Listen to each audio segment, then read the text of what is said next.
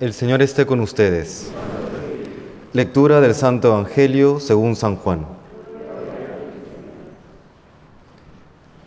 Seis días antes de la Pascua fue Jesús a Betania, donde vivía Lázaro, a quien había resucitado de entre los muertos. Allí le ofrecieron una cena. Marta servía y Lázaro era uno de los que estaban con él a la mesa. María tomó una libra de perfume de nardo, auténtico y costoso. Le ungió a Jesús los pies y los secó con su cabello. Y la casa se llenó de la fragancia del perfume. Judas Iscariote, uno de los discípulos, el que lo iba a entregar, dice, ¿por qué no se ha vendido este perfume por trescientos denarios para dárselos a los pobres? Esto lo dijo no porque le importasen los pobres, sino porque era un ladrón, y como tenía la bolsa, se llevaba lo que iban echando en ella. Jesús dijo, déjala, lo tenía guardado para el día de mi sepultura, porque a los pobres lo tienen siempre con ustedes, pero a mí no siempre me tienen. Una muchedumbre de judíos se enteró de que estaba allí y fueron, no solo por Jesús, sino también para ver a Lázaro, al que había resucitado de entre los muertos. Los sumos sacerdotes decidieron matar también a Lázaro, porque a causa de él muchos judíos se les iban y creían en Jesús. Palabra del Señor.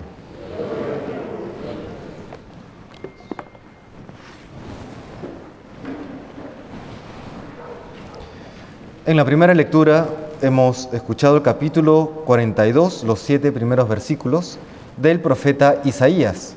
Y hay ciertos detalles que quisiera explicar porque eh, pasan fuera del contexto adecuado, pasan desapercibidos. Dice eh, el Señor acerca del siervo del Señor, ¿no? Eh, hay ciertos cánticos en el libro de Isaías, este es el primero, llamados cánticos del siervo, ¿no? cánticos del siervo del Señor. Ese es el primer cántico y dice respecto a este, este siervo, perdón, sabemos que se refiere a Jesús, dice lo siguiente, no gritará, no clamará, no voceará por las calles, la caña resquebrajada no la quebrará, ni apagará la mecha que apenas arde. ¿A qué hace referencia? Isaías escribe esto en el contexto del exilio. Bueno, este es el segundo Isaías, ¿no?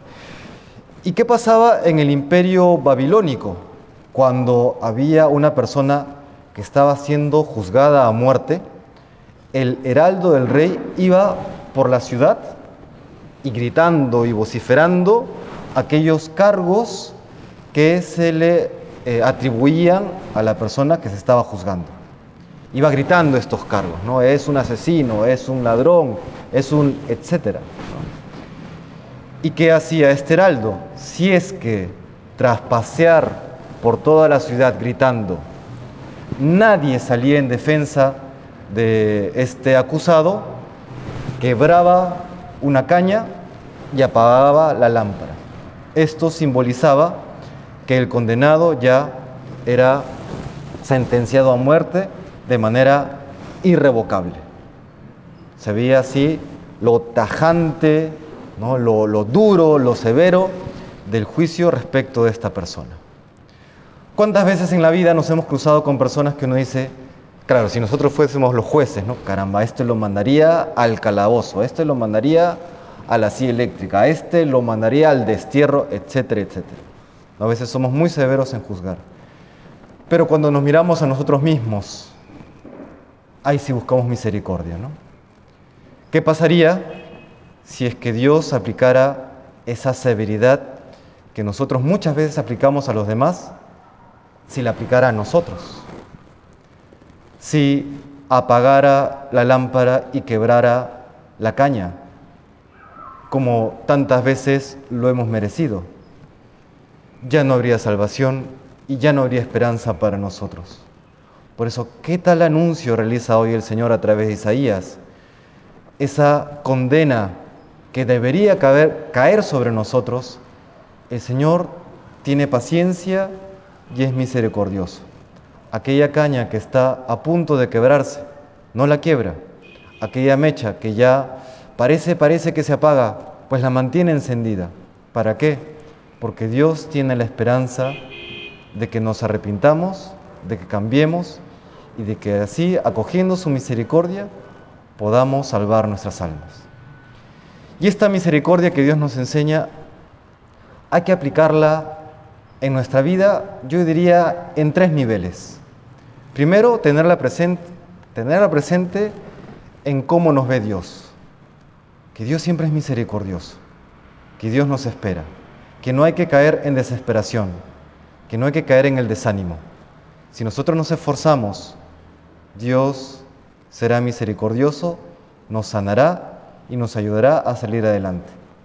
El segundo aspecto que hay que tener presente es uno respecto de sí mismo, porque a veces sabemos, nos sabemos perdonados por Dios, pero nosotros mismos no nos perdonamos. A veces por algo que hemos cometido que lo consideramos imperdonable, vivimos realmente atormentados. Entonces recordemos, si Dios tiene paciencia con nosotros, si Dios es misericordioso, si Dios me ha perdonado, ¿cómo yo me voy a atrever a no perdonarme? Y el tercer aspecto, respecto a los demás, si es que Dios me perdona, si es que yo mismo soy capaz de perdonarme, ¿por qué no voy a ser capaz también de perdonar a los demás? Así como Dios es misericordioso, yo debo ser misericordioso. ¿no? Por eso creo que ya lo he comentado alguna vez, la bienaventuranza que hay varias que me gustan, pero últimamente aquella que más tengo presente es, bienaventurados los misericordiosos, porque ellos alcanzarán misericordia.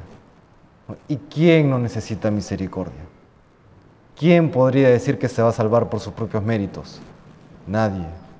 Por eso, bienaventurados los misericordiosos, porque ellos alcanzarán misericordia.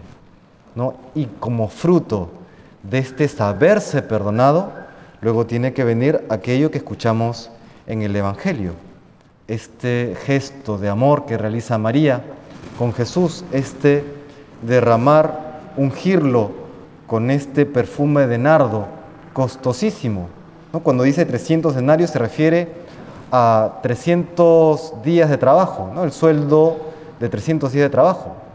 En términos modernos diríamos el sueldo acumulado de 10 meses lo invierte María para ofrecérselo al Señor.